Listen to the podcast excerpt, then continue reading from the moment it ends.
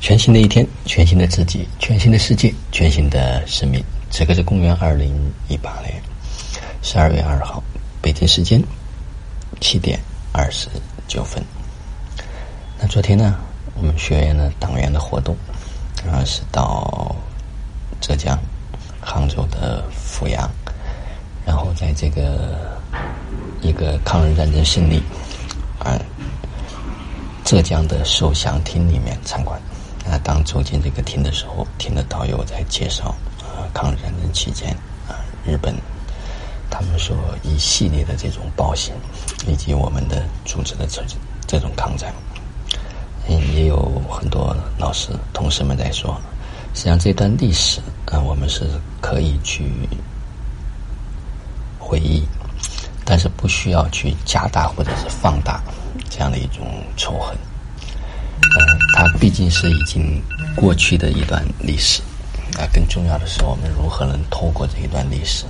让我们能够更好的去反思，我们未来的路该如何去行，如何去走。存在的我们是无法改变的，我们可以做的一件事，就是如何用一个新的意识，用和平的意识，用不伤害的意识，用利益的意识，用和谐的意识。用发展的意识来建设我们现在的国家，来发展我们现在的关系。如果所有的人带着创造，而不是陷入过去的那种意识里面，那可能它就会变成一种民粹主义。所以在这个方面，它的确已经发生的，我们可能无法改变。但是我们可以在这个发生的基础上去看见，去创造。